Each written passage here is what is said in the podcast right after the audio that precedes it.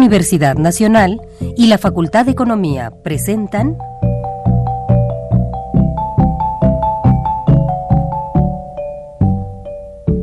Los bienes terrenales.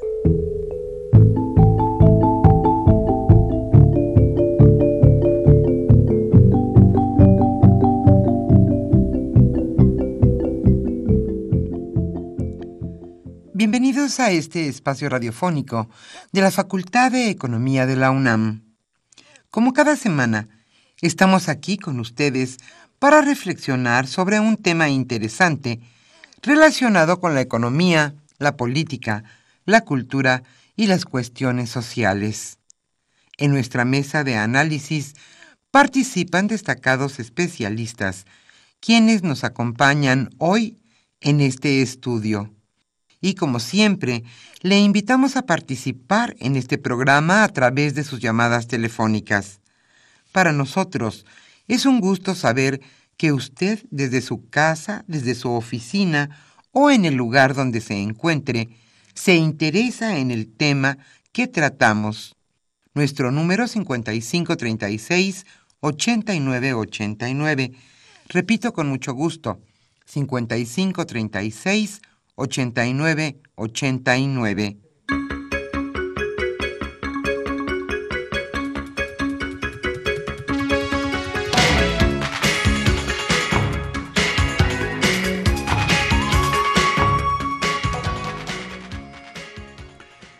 Hoy, 20 de noviembre, estamos nuevamente con ustedes en este, su programa Los bienes terrenales. Precisamente en esta fecha, hace 105 años inició la gesta revolucionaria. El tema que hoy abordaremos en nuestro programa Los bienes terrenales es Presupuesto de Egresos 2016. Carlos Javier Cabrera Adame charlará en esta ocasión con Alberto Velázquez García y Eduardo Ramírez Cedillo, ambos catedráticos de la Facultad de Economía de la UNAM. ¿Por qué es tan importante el análisis del presupuesto 2016? ¿De dónde provienen los ingresos del gobierno para este presupuesto? Y lo más importante, ¿a qué se destinará? ¿Cuáles serán los principales rubros que absorberán el presupuesto de egresos 2016? Como siempre, le invitamos a participar en este programa a través de sus llamadas telefónicas. Hoy el libro que estaremos obsequiando a los primeros radioescuchas que se comuniquen a este programa es La globalización de México, opciones y contradicciones. El coordinador de este libro es Rolando Cordera Campos. Este viernes estamos con ustedes, Socorro Montes, en los controles técnicos y nos ayudan y nos colaboran en este programa respondiendo sus llamadas telefónicas Pedro Rosales, Rogelio González y también está Isaac Medina. Yo soy Irma Espinosa y estaremos con ustedes, si así ustedes lo deciden, hasta las 13 horas en el análisis de este tema sin duda importantísimo en la agenda nacional. Presupuesto de egresos 2016. Antes de nuestra mesa de análisis, iniciamos con la economía durante la semana.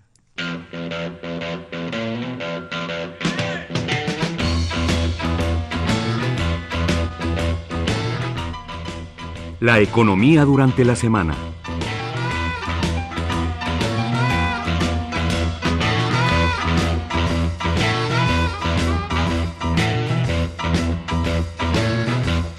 Reformas a pensioniste quizá no sean las más adecuadas. El gobierno mexicano va en sentido inverso respecto a la tendencia de los sistemas de pensiones en el mundo al proponer cambios a la Afore pensioniste. Esto lo señalaron diversos expertos. Berenice Ramírez y Cruz Álvarez, académicos de la UNAM y analistas del sistema de pensiones, señalaron que la propuesta de escindir a pensioniste del ISTE abre la posibilidad de que se transfieran recursos de los trabajadores a entidades privadas. Los académicos de esta casa de estudios comentaron que 13 países de 22 que se cambiaron al sistema de pensiones basado en cuentas individuales regresan a los esquemas antiguos de reparto y hacen otros cambios. Por ejemplo, mientras en Chile está por constituirse una afore pública, el gobierno mexicano busca transferir los recursos a entidades privadas.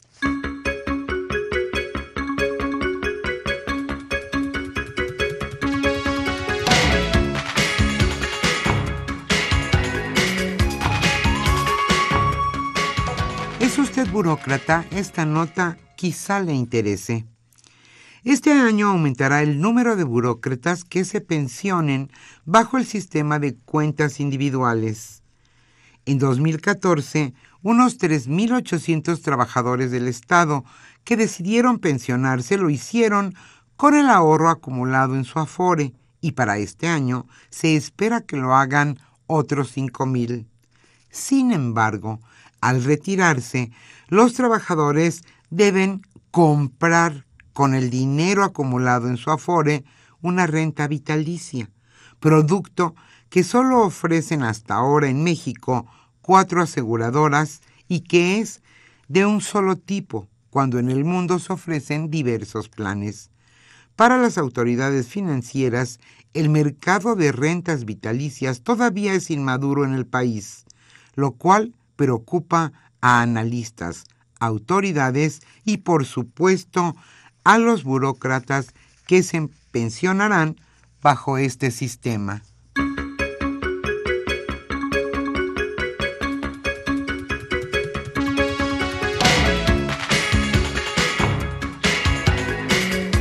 En el SAT también hay corrupción. En el Servicio de Administración Tributaria, SAT, se dan actos de corrupción y pensar lo contrario sería por lo menos ingenuo. Esto lo señaló Aristóteles Núñez, jefe de esta dependencia. En entrevista con el periódico Reforma, el funcionario señaló que la corrupción para el SAT no es un tema que se deba esconder y por el contrario, para combatirlo hay que reconocer que existen áreas susceptibles a este delito. Él señaló, no podría negar que hubiera áreas proclives de corrupción e incluso actos de corrupción. Hay áreas precisamente proclives de corrupción muy bien identificadas. Por ejemplo, en la labor que se hace en la revisión aduanera y otra área proclive de corrupción podrían ser las auditorías fiscales.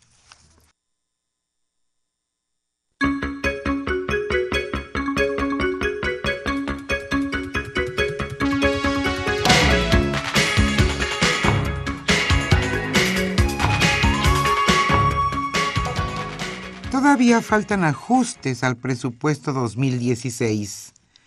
El gobierno federal no puede cantar victoria todavía tras la aprobación del presupuesto de egresos de la Federación 2016, pues quedan pendientes ajustes por diversas promesas que realizó. Como parte del anuncio del primer recorte presupuestario para este año 2015, realizado en enero pasado, la Secretaría de Hacienda y Crédito Público se comprometió a generar ahorros importantes, por ejemplo, con la fusión de dos organismos, Servicio Postal Mexicano y Telégrafos. Sin embargo, ni en la reestructuración programática del gasto, ni en el presupuesto de egresos de la Federación quedó contemplada esta fusión. Otra de las promesas pendientes del gobierno federal de cara al próximo año es la presentación del detalle de los recortes de los funcionarios públicos por cada dependencia, una de las medidas más importantes de austeridad prometidas por la Secretaría de Hacienda y Crédito Público.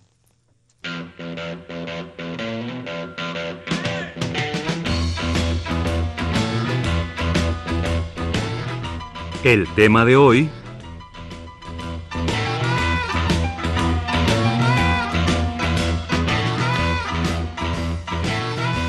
Como señalamos al inicio de este programa, el tema que hoy se abordará en nuestra mesa de análisis es el presupuesto de egresos 2016. Carlos Javier Cabrera Adame charlará hoy con Alberto Velázquez García y Eduardo Ramírez Cedillo. Ellos son catedráticos de nuestra facultad, la Facultad de Economía de la UNAM y especialistas en la materia. A nuestros invitados les damos la más cordial bienvenida a este estudio y a usted, amable radioescucha, le recordamos que con mucho gusto esperamos sus llamadas telefónicas. Para nosotros es un gusto saber que a usted le interesa el tema y que participa en él. A los primeros radioescuchas, como siempre, la Facultad de Economía les obsequiará un libro. Hoy el texto es La globalización de México, opciones y contradicciones y el autor Rolando Cordera Campos. Le invitamos a participar.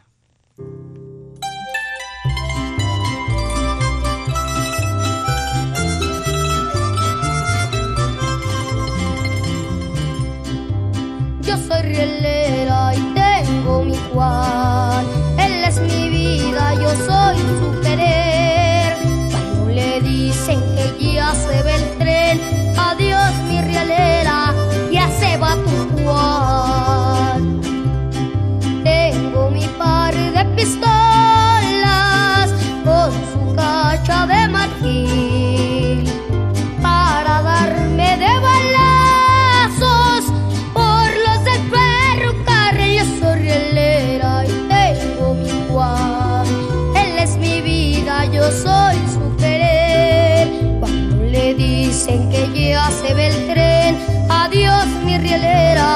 ya se va tu Juan.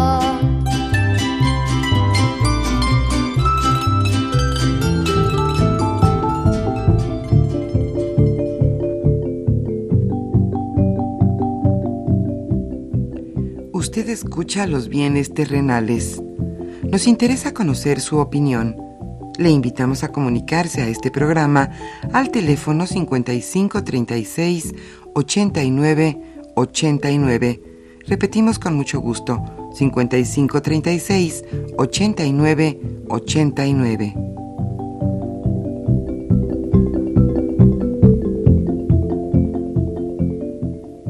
Muy buenas tardes, estimados radioescuchas de los bienes terrenales. Eh, muy bienvenidos a una emisión más de este programa que con mucho gusto lleva a ustedes la Facultad de Economía y, y Radio Universidad Nacional Autónoma de México. Eh, les recuerdo que el programa, eh, que se pueden comunicar a nuestro programa a través de la cuenta de Facebook, eh, Los Bienes Terrenales, y tener una comunicación con nosotros a través de Twitter, eh, que se- es arroba los bienes. Entonces, si usted gusta tener una comunicación con nosotros, pues mm, nos dará mucho gusto recibir sus opiniones, sus comentarios, sus preguntas. Adicionalmente, al- al- al- a los teléfonos por los cuales tradicionalmente nos hemos eh, comunicado. Bien, como se mencionó en la introducción del programa, vamos a referirnos hoy al presupuesto de egresos 2016.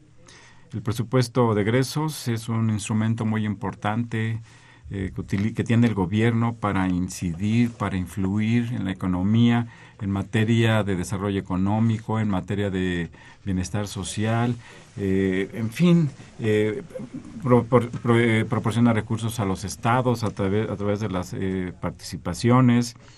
Es un instrumento esencial. Si nos pudiéramos imaginar a una familia, podríamos pensar que el- la organización del hogar, la satisfacción de los bienes que tiene esta familia para comer, para, alimentarse, para educación, para darle mantenimiento a la casa, etcétera, pues depende del presupuesto con que cuenta esa- ese hogar, viéndolo en términos micros. eh, y eso es lo que le les permitirá mejorar su bienestar, les eh, podrá ocasionar que, que, este, permanezcan en la misma situación en virtud de las restricciones presupuestales que haya y, y eventualmente, si el presupuesto no es suficiente, pues se disminuirán los gastos en educación, en mantenimiento de la casa, etcétera. Es pues un instrumento muy importante. El presupuesto de egresos forma parte del paquete económico, como se le denomina, que el presidente de la República hace llegar al Poder Legislativo y ese se compone de los criterios generales de política económica, de la ley de ingresos y el proyecto de presupuesto de egresos. Pues para comentar eh, este tema se encuentran, eh, como ya se comentó también, los maestros eh, Alberto Velázquez, maestros de la facultad, Alberto Velázquez García y Eduardo Ramírez Cedillo, que es doctor en economía. Pues muy bienvenidos a nuestro programa. una vez más, ya han estado aquí en, otro, en otra ocasión. No sé si alguien quisiera, ¿quién quiere comentar cuál es el, la importancia, la situación del, presupuesto de egresos. Eduardo, bueno, eh, hablando sobre la importancia del presupuesto de egresos, como bien dice usted, eh, eh, es de suyo relevante porque ahí es donde el gobierno le da la justa dimensión a los programas que son relevantes para el país. De una gama muy grande de posibles necesidades que tiene el país, la población, el gobierno establece eh, diferentes programas, pero no es sino en la asignación de los recursos donde indica qué programas son más relevantes. Porque eh, aquellos programas que no son, digamos, eh, en los cuales no se asigna una cantidad importante, relevante, coincidente con la población objetivo, tan solo se quedan como buenos propósitos sin llegar a un fin último. El presupuesto de egresos de la federación en este país es también relevante por dos aspectos eh, fundamentales. Si pensamos en nuestro país, es una federación compuesta por entidades federativas, por municipios, todos autónomos entre sí, y nuestro pacto de coordinación fiscal nos lleva a tener cierta eh, centralización de ingresos, lo que eh, conlleva también a que una parte importante, en promedio, podríamos pensar que cerca del 95% de los ingresos que reciben las entidades federativas se están determinando en cada presupuesto de egresos de la federación, básicamente por dos eh, ramos relevantes, ¿verdad? Que son el ramo 28, participaciones en entidades federativas, y el ramo 33, que serían básicamente fondos para estas entidades federativas que van desde el ámbito de la educación, salud, desarrollo municipal y este, seguridad pública. En este sentido, eh, es aquí también, en esta determinación del presupuesto, donde se posibilita a las entidades este, federativas para realizar sus propias este, actividades que sirven para la población. Por otro lado, en este presupuesto de egresos este, de la federación, también se están estableciendo algunos elementos que van a propiciar eh, ciertos... Eh, ciertas situaciones que podrían servir para que este país pudiera tener un elemento de mayor actividad económica. Habría que pensar que eh, México, dado el presupuesto de egresos de la federación, está gastando cerca de 25 centavos de cada peso que se compone el Producto Interno Bruto, ¿verdad?, en cada ejercicio. Por lo tanto, cuando el gobierno decide gastar menos, eh, estamos pensando que está eh, constriñendo un poco el mercado interno y es probable que muchas operaciones que se van a realizar no se realicen, no, no tengan buen fin. Perdón, un paréntesis, Eduardo, y antes de, de que Alberto nos presente sus comentarios. Este 25% eh, que representa el, presupuesto de egresos aproximadamente del Producto Interno Bruto, ¿es un porcentaje alto, bajo? Eh, ¿Cómo se encuentra? ¿Es suficiente, insuficiente? Claro, si rápidamente lo viéramos en función de países como Argentina, Brasil, en este momento, ¿no? Argentina, Brasil, este, Bolivia, Uruguay, estaríamos pensando que es una cantidad de gasto eh, insuficiente, ¿no? Estos países están, están gastando del Producto Interno Bruto de cada, de cada cual cerca del, eh, por arriba del 35% en promedio. Y si se comparara con los países desarrollados, está muy abajo. si estamos hablando de los países nórdicos, eh, ellos están gastando 50 centavos de cada peso que se ejerce. Y en, en una situación donde México ha tenido eh, bajo nivel de crecimiento económico, hay muchas necesidades sociales que se tendrían que... Porque hay varios comentarios eh, aquí en nuestro país que señalan que se gasta mucho. No sé si se gasta mucho o no. Eh, creo que me parece que más importante sería si se gasta de manera eficiente, si el gasto está orientado a tener un impacto en el crecimiento económico, en el bienestar de las familias mexicanas. ¿Tu opinión cuál es, Alberto? Bien, gracias. Buenas tardes. saludos a todos nuestros radioescuchas. Gracias por la invitación, Javier. Bien, yo creo que el, tema, tú lo comentabas al inicio, en la introducción, la importancia que tiene el presupuesto para, para, el país, para la economía. Pero justamente eh, eh, ahora que tú comentabas de que el presupuesto tiene una relevancia para explicar esta intervención del Estado en materia, digamos, de programas de salud, programas sociales, combate a la pobreza, eh, el tema de la inversión pública, vale la pena, yo creo, antes de, meternos un poquito a esta cuestión de las cifras y, y dar respuesta a tu pregunta, es preguntarnos finalmente cuando llegamos a estas fechas del año en que se aprueba el presupuesto, ¿a quién le interesa? quiénes están pendientes del presupuesto y finalmente quiénes esperan estas cifras finales. Finalmente van a ser las dependencias, los gobernadores, los presidentes municipales. Y es difícil realmente eh, tener eh, una, eh, digamos, ver que el ciudadano común pueda interesarse en los temas presupuestales. Yo creo que es un tema que de entrada plantea estas, digamos, eh, no inconsistencias, pero quizás mala forma de analizar y, tomar en México el tema presupuestal. Efectivamente, gastamos, si en términos internacionales, pues nosotros estamos quizás muy por debajo de la media, ¿no? En términos de la OSD, efectivamente andamos quizás nosotros gastando ahorita 25% del PIB, ¿no? ya el gasto neto total. El promedio de la OSD posiblemente esté un poquito arriba del 35%.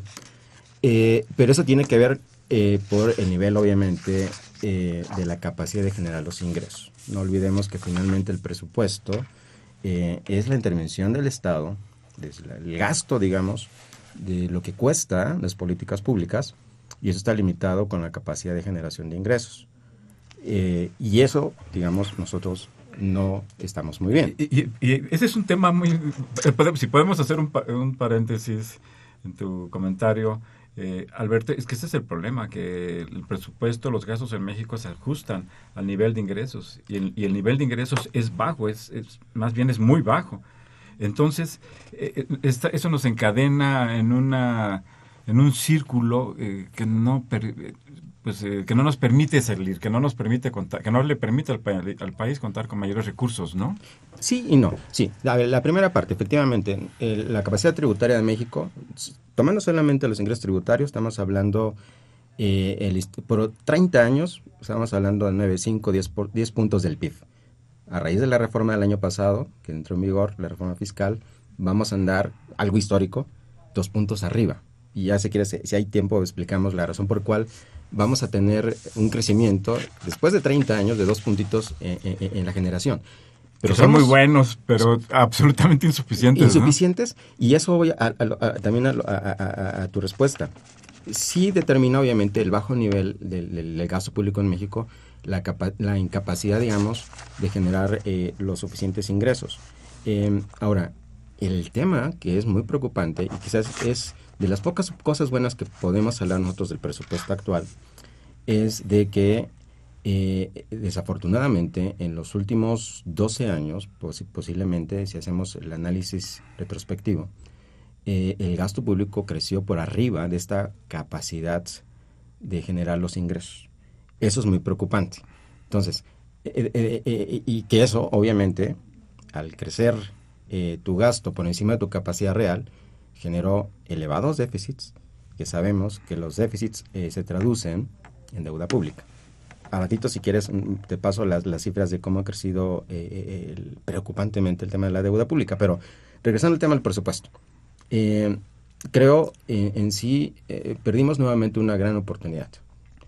Y, quisiera verlo, como yo lo comentaba al inicio de mi intervención, de esa perspectiva ciudadana. ¿El ciudadano se alegra del presupuesto? Posiblemente no. Yo creo que como ciudadanos deberíamos estar extremadamente enojados por este presupuesto si bien es cierto que hubo avances eh, en términos, y quizás, quizás, quizás sea el elemento positivo que yo le daría al conjunto del presupuesto para el 2016, que detienes una inercia. El presupuesto ya la cifra final se va a ubicar 1.5, 1.6 en términos reales respecto al aprobado el año pasado. Arriba, abajo. Abajo, abajo. En términos reales más o menos disminuye. En términos reales disminuye 1.6. Eso es bueno, sí, eso es bueno. eh, eh, insisto mucho en, el análisis de los últimos 6, 7 años. O sea, que el gasto de México haya crecido dos puntos del PIB, tres puntos del PIB en la última década, cuando tus ingresos se mantuvieron constantes, eso es una gran, gran, gran, eh, es un gran tema muy delicado porque esto llevó, fíjate, de, en el tema de la deuda, tan solo los requerimientos, la deuda pública del sector eh, del, del, gobierno federal en 2006 representaba 18.2% 18 del PIB, 2006. Así lo deja Fox. Al final del sexenio de Calderón, esa deuda neta del gobierno federal sube a 26.9 del PIB. ¿Por qué? Por ese crecimiento del gasto público. Al, al mes de junio eh, de, eh, eh, ya de esta administración, al mes de junio de este año, ya la deuda neta del gobierno federal andaba en 32.7% del PIB. Estamos hablando prácticamente una, pues un doble de lo que teníamos al, a final de 2006. Y estoy hablando solamente de la deuda neta del gobierno federal. Si le sumas los otros conceptos de deuda, la deuda, así que la buena, buena, que son los requerimientos eh, financieros del sector público, la deuda está en 44.9 puntos del PIB. ¿Por qué? Por esa expansión impresionante del gasto. Entonces, regresando al, al punto inicial, es bueno lo único bueno yo creo que veo en el presupuesto, que detienes la inercia, ¿no? Eh, eh, y eso es bueno. Ahora, ver al interior, y eso ahorita lo podemos ir comentando, hay cosas todavía muy malas que, insisto, desde una perspectiva de un ciudadano común, tenemos muchos elementos para seguir, yo creo que muy enojados por eh, este presupuesto. el, el de la deuda ya está. 44.9 nos hace el dato, ¿no? Yo me pareció ver un dato por ahí de 47%, pero en fin. El, tema es que la deuda es una cuestión muy preocupante. Si tendríamos que recordar lo que pasó los que somos mayores, lo que pasó en la década de los 80, en donde la economía se estancó y salieron del país decenas de miles de millones de dólares para cubrir la la deuda que existía en ese momento. Aquí, pero eso tendríamos, necesitaríamos un programa para analizar específicamente este, este punto. Y un dato adicional sería el tema del, del crecimiento de los precios del petróleo que en los años del señor Fox y del señor Calderón, los precios del petróleo fueron muy, en promedio fueron muy elevados. Más de 80, en promedio, sacas el promedio de los últimos, de, digamos, de, todos esos años. 2006 a 2000, la mexicana, 80, 88 dólares. Este, que son niveles muy altos. Entonces, deuda más incremento de ingresos por el precio del petróleo. ¿Y, qué pasó con ese dinero? tendríamos que, agendar otro programa para analizar este tema. Eh, eh, Eduardo, eh, nos Comentaba Alberto que se rompió esa tendencia inercial en la elaboración del, presupuesto. Me imagino que tiene que ver con esta idea de que fuera de una reingeniería presupuestal, como le llaman, de recurrir a esta metodología del presupuesto base cero. ¿Cómo quedó esa historia? Este, Eduardo, ¿nos puedes ayudar, por favor? Eh, no, es, no es en este momento donde se rompe propiamente la inercia. Eh, en términos quizás relativos al Producto Interno Bruto, sí, pero eh, ya en otros años, el, presupuesto de Lo que sí es muy relevante es que en términos reales, desde por lo menos el año 2000, no habíamos tenido un crecimiento negativo de lo que sería la asignación presupuestal para 2016. Eso es, eso, ahí sí tendríamos un dato importante. Pero en diferentes momentos, tomando como referencia el año 2000, ya habíamos tenido rompimientos de esa inercia. me parece que, si bien es cierto que podría uno pensar que el presupuesto de egresos está eh, ajustado a los ingresos que se perciben, aquí hay varias historias que se podrían resumir. Eh, por una parte, el crecimiento de el gasto gubernamental en ciertos años estuvo severamente influenciado por los altos precios del petróleo, lo que sencillamente era una situación alarmante. Pero el país ha estado, ha estado en esa lógica durante los últimos 40 años, ¿no? Eh, no genera una reforma tributaria y con ello este, limita a fuentes de ingreso alternos eh, la posibilidad de gastar más. El, punto interesante aquí es que Eh, digamos, cuando alguien piensa, hay dos posturas. Alguien que piensa que la estabilidad podría ser el mejor elemento para lograr eh, situaciones virtuosas hacia el futuro. Y hay los otros que piensan que el futuro se consolida hoy. Y si nosotros pensamos que el futuro se consolida hoy, el escenario que establece este presupuesto de egresos de la Federación para el próximo año no nos lleva a pensar en una situación de crecimiento eh, sustancial, ¿no? sino nos llevaría a pensar en más de lo mismo, crecimientos insuficientes. Eh, uno, podría argumentar, ¿y dónde están los recursos adicionales? Bueno, podríamos pensar que mientras muchos en la academia estamos pensando que eh, la recaudación es baja, quizás estratégicamente alguien no quiere incrementar la recaudación. Y la vocación del gobierno no va en ese sentido. Y, la, y las disposiciones y la presión que ejerce tanto la Secretaría de Hacienda como el SAT no les interesa incrementar la recaudación. Y en la academia uno se está ahí, eh, digamos, metiendo en situaciones adversas, ¿no? Eh, siempre habría que pensar que cobrar impuestos en etapas recesivas podría ser bastante complicado para los gobiernos.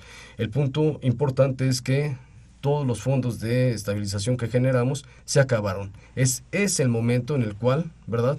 Llegamos al límite y el gobierno lo que tuvo que hacer es ajustar su presupuesto a la baja. En una condición donde no tenemos ya el dinero que se generó por los excedentes petroleros y estamos este, completamente desfondados, ¿no? Con una deuda más grande.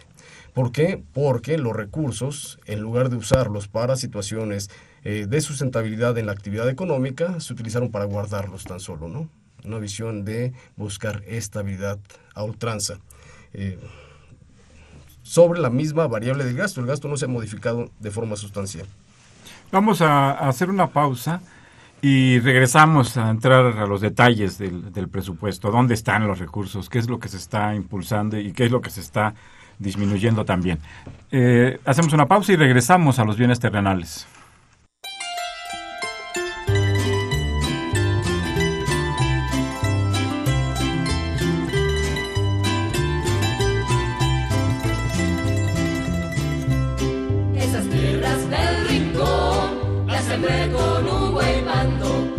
Reventó el barzón y siempre la yunta andando cuando llegué a media tierra. El arado iba enterrado, se enterró hasta la telera, el timón se deshojó, el barzón se iba trazando, el yugo se iba manteando, el sembrador me iba amando, yo le dije al sembrador, no me hable cuando ande se me reventó el barzón y siempre la yunta andando.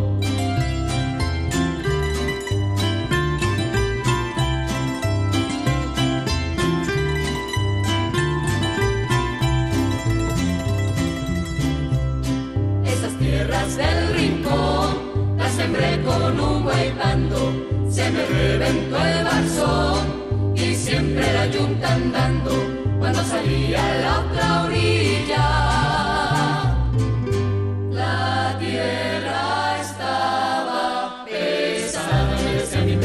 mientras se para el viento, no se vaya usted a mojar, ni se vaya usted a resfriar, ni se vaya usted a morir. Para mi mayor sentir que me vaya usted a dejar con el chiquito en los brazos. Mire usted que está llorando, mire usted que está mamando cuando acabe de sembrar. Me puse a hacer mis guaraches para irme a cuidar mapaches cuando ya estaba el elote. Fue a sonarles con un bote para cuidarlo con esmero y sigo jalando cuando acabe de piscar. Vino el rico lo partió, todo mi mes se llevó y para comer me dejó presenta aquí la cuenta, aquí debes 20 pesos de la renta de unos bueyes, 5 pesos de magueyes, 3 pesos de una coyunta, 5 pesos de unas tunas, 3 pesos de no sé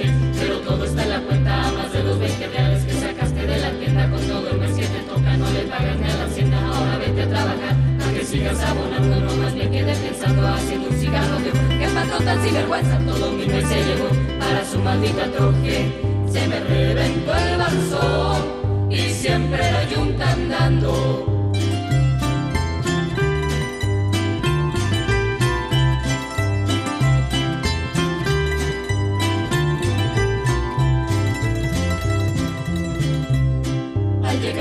Me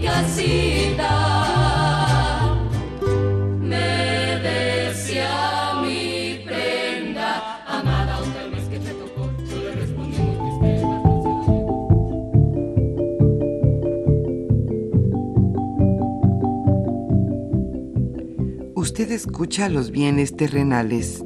Nos interesa conocer su opinión. Le invitamos a comunicarse a este programa al teléfono 5536 89 89. Repetimos con mucho gusto, 5536 89 89.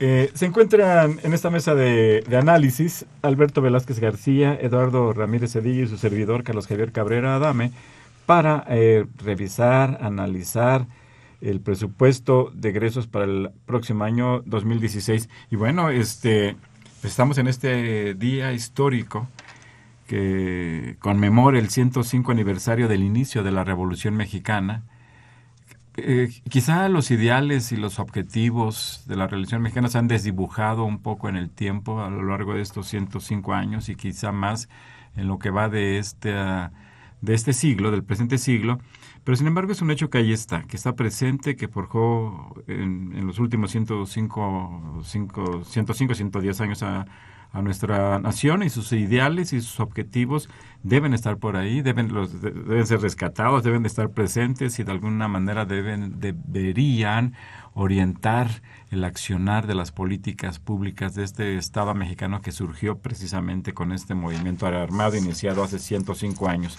Es un dato que no, que no queríamos dejar pasar. Eh, muy, regresando al tema del presupuesto, eh, su estructura, ¿qué, cuál es su orientación?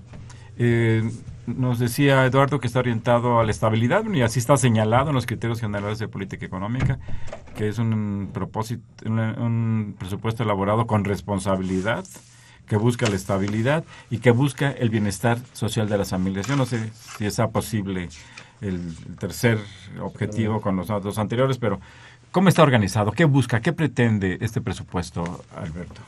Bien, fíjate, justamente una de las cosas que yo creo eh, eh, contiene todavía este presupuesto eh, como elemento negativo es justamente la estructura. Se nos manejó que la, la elaboración de todo el proceso de programación del presupuesto para el próximo año descansaba en esta idea del presupuesto base cero. Eh, solo, eh, digamos, para recordar nuestro, a nuestros radioescuchas, el presupuesto base cero es parte de una metodología que acompaña al quehacer de la programación ya en México desde el año 2006, cuando se aprueba la ley de presupuesto y responsabilidad donde se establece un sistema de evaluación del desempeño a través de una reingeniería de programas.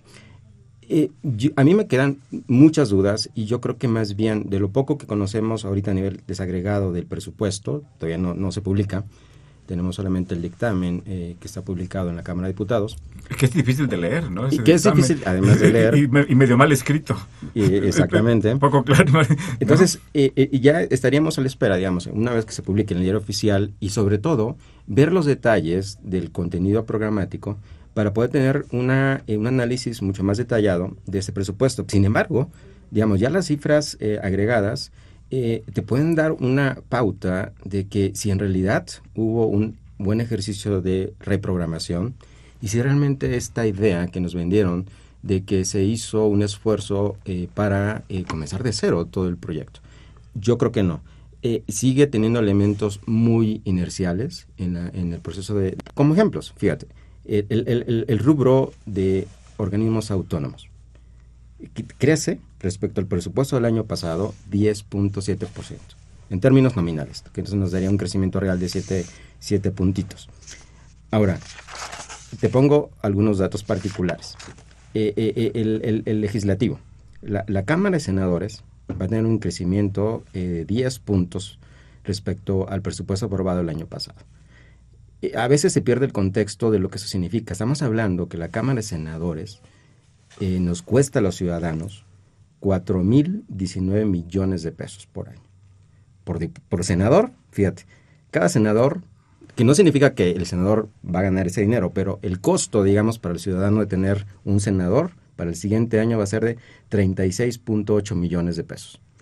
El de un diputado, los diputados se van a gastar el próximo año 7.300 39 millones, eh, un crecimiento de 3% nominal. Yo creo que en términos eh, reales queda, eh, digamos, Más o menos. Más o menos igual. Sin embargo, a los ciudadanos va a costar cada diputado 15 millones 118 mil pesos. Cada diputado. Cada diputado. Aclarando, no pero, no los pero no los podemos vender en 15 millones. Exactamente. Exactamente. Entonces, la pregunta es, ¿vale esto tener, digamos, sí eh, sabemos la importancia, digamos, del poder legislativo, la pregunta que debimos hacernos en el proceso de elaboración es si vale esto, si el programa, al evaluarlo, realmente te da esta cifra ahí están los resultados. Otro, el IFE, o el INE, perdón, ahora el Instituto Nacional Electoral. Si bien es cierto que decrece eh, en términos eh, nominales 16%, dado que el año pasado ejerció la parte de recursos de la elección, eh, queda en 15.473 millones. Pero si lo comparamos contra el año previo, que 2014, que no hubo elección, uno esperaría un crecimiento nominal, digamos, acorde a cómo es el esfuerzo que se nos dijo iban a hacer para elaborar el presupuesto. Sin embargo, crece 30.8% el presupuesto para el próximo año respecto al ejercido en 2014 cuando no hubo elecciones. Que no hubo elecciones. Que es comparable. Que, son que es comparable. Es una exageración, e, es una grosería desde un punto de vista ciudadano y nos debemos preguntar. Sé que ha habido ahí defensas de los propios eh, miembros del, del Instituto Nacional Electoral de lo que cuesta la democracia. El problema es que nos debemos hacer es cuántos años llevamos con esta, este argumento de que la democracia cuesta, pero cada vez nos cuesta más. Y la pregunta es, ¿estamos mejor en los procesos electorales en nuestro país? ¿Hemos mejorado sustancialmente para que valga eh, estos gastos? Otro de la Comisión de Derechos Humanos. Se incrementa 5.5%. Estamos hablando que la Comisión Nacional de Derechos Humanos se lleva 1.546 millones de pesos la, la misma pregunta. ¿Es esto, eh, eh, eh, se ajustó a un proceso de evaluación? Seguramente no. Y seguramente cuando veamos a nivel de dependencias, si realmente hubo un esfuerzo, seguramente nos vamos a topar con una realidad que no. Vamos a darle seguimiento si quieres para la, y una vez que salgan los, los, los, los anexos y ya publicados, un solo dato, por ejemplo, que comparemos el gasto en comunicación social del gobierno federal. Seguramente no trae una reducción sustancial y va a seguir en los niveles tan elevados que hemos visto en los últimos años. Entonces, una primera aproximación, yo creo que tiene muchos elementos inerciales y no necesariamente si es un proceso de evaluación serio sobre el gasto, eh, sobre el gasto eh, público para México. Pues es realmente dramático lo que tú acabas de señalar, porque uno pensaría que se, gasta, se hace una inversión fuerte para corregir, para mejorar un sistema del electoral, por ejemplo, y que después sería innecesario mantener un gasto fuerte, es decir, sería una renta, un ingreso eh, permanente, en lugar de hacer un esfuerzo, un gasto para corregir, mejorar, construir algo y después mantener una, una trayectoria de, desempeño. Si te parece bien, eh, Eduardo, vamos a compartir los micrófonos con nuestros eh, radioescuchas eh, y sobre ello, y hay temas aquí que, nos van a ayudar a, comentar temas del, de este presupuesto. Adrián López nos habla de Xochimilco, muchas gracias por hacerlo. Pregunta, eh, ¿qué diferencia hay entre gasto corriente, gasto de capital y programable, este, Eduardo. Creo que esto nos ayuda a entender la, estructura y la orientación misma del presupuesto. En una explicación muy entendible, podríamos pensar que el gasto de capital es todo aquello que incrementa los activos de la nación, mientras el gasto corriente no lo hace. El gasto programable, en su nombre, lleva la propia interpretación y es todo aquel que está asociado a los programas del Estado. Educación, salud, este, eh, desarrollo económico. Sí, el gasto programable está eh, muy canalizado lo que sería propiamente eh, lo que eroga el Ejecutivo Federal y todo todos los programas que realiza. Desarrollo económico y, algunos este, ramos autónomos. Para precisar un poquito nada más, para don Adrián, el gasto corriente representa el 80% del, del presupuesto, de los recursos presupuestales, el gasto de capital el 20%. Es decir, de lo que se va a gastar solamente el 20% se va a destinar a, eh, a capital y el gasto programable va a representar, son cifras muy, muy elevadas, el 75% del gasto, 3.562, billones de pesos, eh, que se distribuye, como ya lo comentó el doctor eh, Cedillo, en, precisamente en estas funciones de desarrollo social, de desarrollo económico. Jorge Ramírez nos habla de la delegación Tlalpan, gracias por hacerlo. ¿Qué opinión tienen los invitados en cuanto al presupuesto destinado al campo, en especial al sector eh, pecuario? Pues finalmente se incrementó de manera muy, ligera, digamos, de hecho se mantiene en los niveles que se ejercieron el, el año pasado sí no representa una parte sustancial, eso sí es cierto, en los últimos años de todo el presupuesto. Es bajo, es, un porcentaje pequeño. Es un porcentaje pequeño, así es. Este, eh, Jorge Ramírez, ahí lo que se hizo, se, se elaboró este concepto de, de programa especial concurrente, eh, en donde se sumaron todos los gastos que se desarrollan en las zonas rurales, de manera que se generó la apariencia de que el presupuesto para el sector había aumentado, pero el, presupuesto que está destinado al fomento de las actividades agrícolas y pecuarias es francamente bajo y ha disminuido a lo largo de los últimos 15 eh, o 20 años. La cartera de gasto eh, es ajustada por la Cámara de Diputados en cerca de 3 mil millones más respecto a la propuesta del Ejecutivo Federal. Que es un monto bajo, es bastante... al final del día, del presupuesto total eh, en 2016 queda en un 55.55% de la totalidad. 87 mil millones de pesos, que es una parte menos de un punto porcentual del producto. Eh, tenemos aquí un comentario anónimo eh, que nos hizo una persona que, que llamó desde la Magdalena Contreras y comenta, soy trabajador del DF. Desde hace mucho tiempo, por andar en la lucha sindical, no pude retirar mi fondo de pensiones. Ya no fue posible retirar ese dinero y así como yo, hay mucha gente que se puede hacer. Este, pues la verdad, no, yo, no, yo no tendría una respuesta precisa para ello. Pues habría que investigar. Si nos deja sus datos, pues podremos establecer una comunicación con él, pues, consultando a quien pueda brindarle un apoyo, este señor anónimo. José Guadalupe Medina, gracias por llamar. Habla de Nezahualcóyotl. Eh, dice, ¿cuánto incrementaron los recursos destinados a la educación en 2016? ¿Tenemos el sí. Sí, este... En el caso de la, de la SEP, como el caso global, crece aproximadamente 1.2 punto había disminuido la propuesta del Ejecutivo. Eh, exactamente. Iba abajo. Iba, iba abajo. Eh, finalmente quedó 1.2% arriba del presupuesto eh, proyectado para este año. en el caso particular, por ejemplo, de la UNAM, la UNAM va a haber incrementado en 1.3% su presupuesto, lo cual es bueno para la, la universidad. Para, en el caso de la universidad estamos hablando cerca de presupuesto federal, ah, va a recibir el próximo año alrededor de 39.400 millones. Eh, si hay una reducción, digamos, en, en, algunos rubros, sobre todo de, habría que recordar al auditorio, del, en, el, en, el, en el rubro de aportaciones federales en el FONE, el, Fondo para la Nómina Educativa. Y tiene que ver que el año pasado fue muy elevado, más de 637 mil millones, pero como consecuencia de la introducción de un fondo de compensación que fue por única vez, para compensar aquellas eh, eh, eh, entidades que son, resultaron ligeramente afectadas por el cambio de fórmula. Recordemos que desde este año la nómina educativa se centraliza y la ejerce directamente la SEP.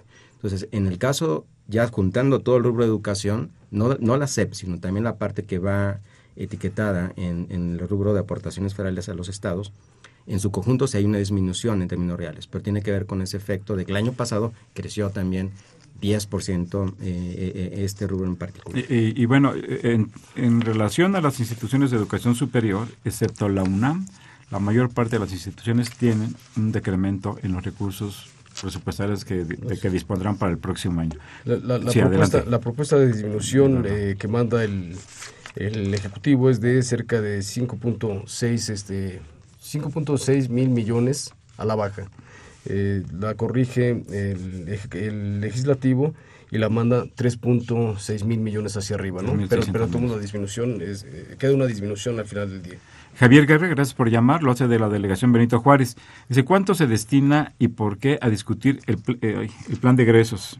Me supongo que, que, que, el presupuesto de egresos. Dice, ¿hay algo destinado al mercado interno? no se plantea exactamente así, ¿no? Como tal, no, pero aunque, digamos, buena parte del, del, del rubro o el eje temático de desarrollo social, muchos recursos van ligados a las actividades, por ejemplo, de apoyo al campo, de apoyo a la microempresas y, la, y el mismo rubro de inversión este, pública, pues tiene una afectación sobre el mercado. Sí, sí, adelante. Tan, solo en ese sentido, eh, aparentemente en una economía que tiene altas filtraciones de importaciones, lo que se gasta en el país eh, no, es, no desarrolla necesariamente el mercado interno. Y habría que precisar que el, que el, gasto en inversión tiene un descenso de 21% con relación al, año pasado, e, e, enorme, este, pues sin inversión, que es un factor determinante del crecimiento económico, pues este va a estar un poco complicado la, que se alcance las metas para el próximo año. Eh, Olga Sánchez eh, ya habla de Whisky Lucan, gracias por hacerlo. Dice la privatización del pensioniste afecta a las personas que ya están pensionadas. Este es un tema, doña Olga, que vamos a, incorporar en nuestra agenda. Es un tema muy preocupante. Hay ya una, hay ya una iniciativa en la Cámara de Diputados para eh, separar al pensionista del lista. Entonces estamos pendientes y eso y, lo vamos a lo tenemos ya contemplado en nuestra agenda, doña Olga, y estaremos analizando ese tema. Que además Javier, yo déjame además hacer la, anotación. En el caso del presupuesto, eh, ese es uno de los temas también preocupantes. El crecimiento ya que tiene en el gasto, lo que representa en el gasto público, el tema de las aportaciones a la seguridad social. Fíjate que en, este año, eh, bueno, para el próximo el presupuesto, lo que va a destinar el gobierno al tema de pensiones es de 10.4% más que el año pasado y 13, 14 puntos arriba de lo que fue 2014. Es un eh, tema preocupante. Es algo absolutamente preocupante porque además eh, cabría señalar eh, que las personas en nuestro país que serían susceptibles de recibir una pensión este, no reciben eh, eh, ninguna pensión. Es aproximadamente un tercio de, las, de ese segmento de la población eh, que, que, recibe una pensión en una jubilación. Hay un programa que, que, acompañó a la reforma hacendaria de proporcionar pensión universal a las personas que tengan más de 65 años. sin embargo, es un programa que proporciona aproximadamente 500 pesos al mes y que fue, eh, es decir, eh, no es que se haya suspendido el programa, el programa se mantiene, pero no contó con nuevos recursos dada eh, la restricción presupuestaria. Pero lo, abordaremos, es un tema, por supuesto, que, al que le dedicaremos un programa. Jesús Ríos, un saludo muy cordial. ¿qué porcentaje, pregunta él, ¿qué porcentaje de los egresos se destinan al pago de la deuda pública? Para se está destinando eh, para 2016 cerca de 15%. 15% del gasto total. Del gasto total. Pero con un crecimiento de 11%. Fíjate, en, para 2016 vamos a destinar 357.362 millones al servicio de deuda, tanto, digamos, pago de amortizaciones como, como intereses.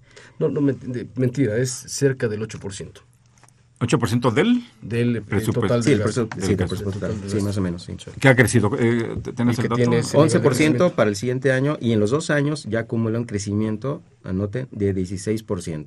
O sea, es un rubro que crece. Pues estamos hablando, fíjate, 357 mil millones solamente para el pago de deuda en el siguiente año. El próximo año.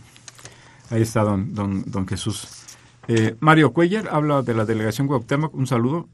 Eh, plantea qué posición deben tener los catedráticos respecto a la recaudación del Estado, eh, en especial el profesor Rolando Cordera y el profesor Eduardo Ramírez y otros muchos. Pero como dice aquí, otros muchos. A ver, Eduardo, ¿qué, qué te, se refieren? Bueno, eh, el profesor Rolando no está, así es que habrá que. Pero, le vamos a preguntar.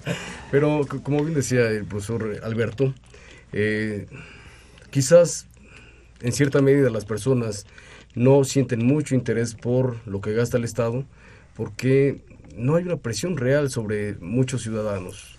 Eh, se da un círculo vicioso. Alguien diría, el pueblo mexicano es pobre, no se le debería de cobrar. Pero el punto es que cuando un pueblo no paga lo que valen los servicios públicos, es probable que tampoco exijan cuentas y no vayan a votar y se dejen ir por falsas promesas de un Estado que interviene mucho y este cuesta poco en apariencia, pero no cuesta poco, estamos viendo los, los datos de deuda, donde uno diría, el Estado cuesta lo que tiene que costar. El gran problema es que los gobernantes juegan así de una forma más libre, ¿no? Sí, y ya habíamos comentado, ¿no? Eh, en particular, Alberto había señalado el dato de que eh, se rompió un poco la trayectoria de, una recaudación tributaria en torno al 10% y va a aumentar dos puntos a raíz de la reforma financiera, lo cual es absolutamente insuficiente y muestra que eh, en nuestro país no existe un sistema fiscal recaudatorio progresivo que, que, grave a los que más ganan. E-, eso no existe en el país. Y en relación al profesor Cordero, pues él eh, publica una, un artículo en el diario La Jornada los domingos este, y expresa una, una posición similar a la que estamos señalando, lo ha expresado en diferentes lugares además. No, y solamente para que quizás nuestros amigos tengan en contexto de qué tamaño es el problema, lo que, lo que recaudamos solo alcanza para cubrir la mitad del gasto público. O sea, con eso nos damos una idea de qué tanto más se requiere, se, requiere, ¿no? Y sobre un nivel de gasto que es, que es insuficiente. Que es además insuficiente. Es, ¿no? es insuficiente. Exactamente, exactamente. Eh, doña Berta Hernández Lugo, gracias por llamar. Eh, lo hace desde Lomas Verdes. Eh, recibo un saludo. ¿De dónde obtendrá sus ingresos el Estado si el precio del petróleo es tan bajo? Fíjate que tuvo la suerte, hay, lo pagamos los consumidores y sobre todo los que tenemos automóvil lo que compensó este año en prácticamente de cada dólar que bajó el crudo, por lo menos 70 centavos fueron recuperados por el gobierno federal a través del IEPS. El IEPS es un impuesto especial eh, que aplica el gobierno federal sobre la venta de combustibles, específicamente el diésel y la gasolina. Los mexicanos cubrimos parte de ese diferencial de esa caída del precio del crudo de manera interna a través de eso. Por eso ya es otro tema. Así es, efectivamente.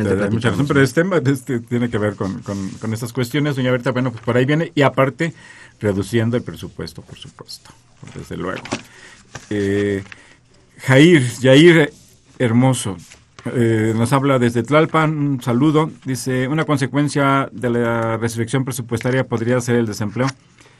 Sí, sí, definitivamente mucho de lo que está disminuyendo el presupuesto irá como consecuencia menos servicios que se, le vendan al Estado, personas que quizás están por honorarios y van a ser este, cesadas o ya contratadas para el siguiente ejercicio, sí va a tener una incidencia. Sí, desde luego y sobre todo va a tener un impacto en el incremento de las actividades informales, del empleo informal en nuestro país. Eh, Hernández nos habla de Álvaro Obregón, gracias plantea. Hace poco salió una noticia de la deuda pública en donde ya la están eh, ubicando en 52% del PIB. Normalmente siempre nos han platicado que andaba en 30% de cuánto es el endeudamiento que ha logrado el gran gobierno, eh, entre comillas, el gran gobierno que tenemos. Ya tenías, ya tenías unas cifras, Alberto, si, lo, si quieres precisar muy rápidamente, porque ya nos queda muy esta cifra es una estimación que hace el sector privado, pero que termine en los siguientes próximos dos años, que llegue a esos niveles la deuda global del Estado. Si actualmente, insisto, la, la cifra al mes de septiembre es de 44.9%, puntos del PIB. Ahí está don Cuauhtémoc Hernández, gracias por llamarnos. Evangelina, eh, Evangelina perdón, Ocaña de Tecamac, gracias por llamar. Y comenta, eh, está muy enojada por el mal manejo de los recursos públicos. Gastan en instituciones que no sirven en vez de gastar en educación e infraestructura. Eh, no sé si toda la mesa, pero yo comparto plenamente su opinión, doña Evangelina. Ok, pero también hay que renovar lo que se hace en educación, porque también mucho gasto de ese no termina bien, ¿no? Habría que mejorar la calidad del gasto que se destina a educación, pero sí es impresionante los gastos que se realizan en salarios, en bonos, en un sector elevado de funcionarios de nuestro país, incluidos los senadores, los diputados, y los órganos autónomos donde se perciben salarios que parecen desproporcionados en relación a la, a la realidad mexicana. Bueno, pues se nos ha agotado el tiempo. Muchas gracias, eh, maestro Alberto Velázquez García, doctor Eduardo Ramírez Cedillo, por estar aquí con nosotros en nuestro programa. Muchas gracias a ustedes por eh, por escucharnos, por comunicarse con nosotros. Eh, les recuerdo que hay una cuenta, tenemos la cuenta de Facebook Los Bienes Terrenales, donde se pueden recibir comentarios y se puede escuchar, si alguien quiere algún, escuchar algún programa anterior o revisar alguna parte de este programa, este, ahí lo puede hacer. En Los Bienes Terrenales es una cuenta de Facebook y comunicarse por nosotros en la cuenta Twitter arroba Los Bienes T. Muchas gracias por escucharnos. Les deseamos un feliz eh, fin de semana de aniversario de la Revolución Mexicana. Muy buenas tardes, los esperamos el próximo viernes.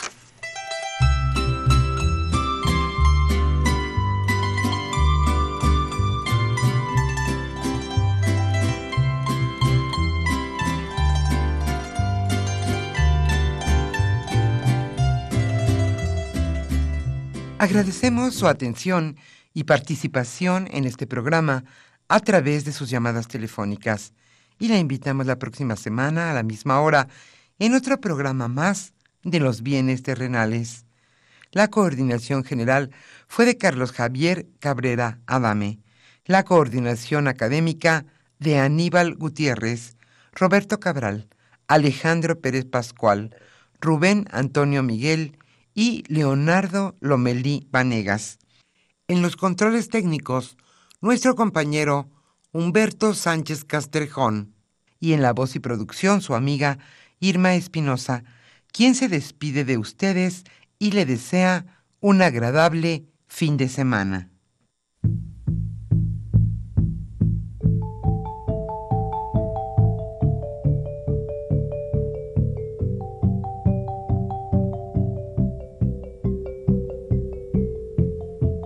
Radio Universidad Nacional y la Facultad de Economía presentaron Los bienes terrenales.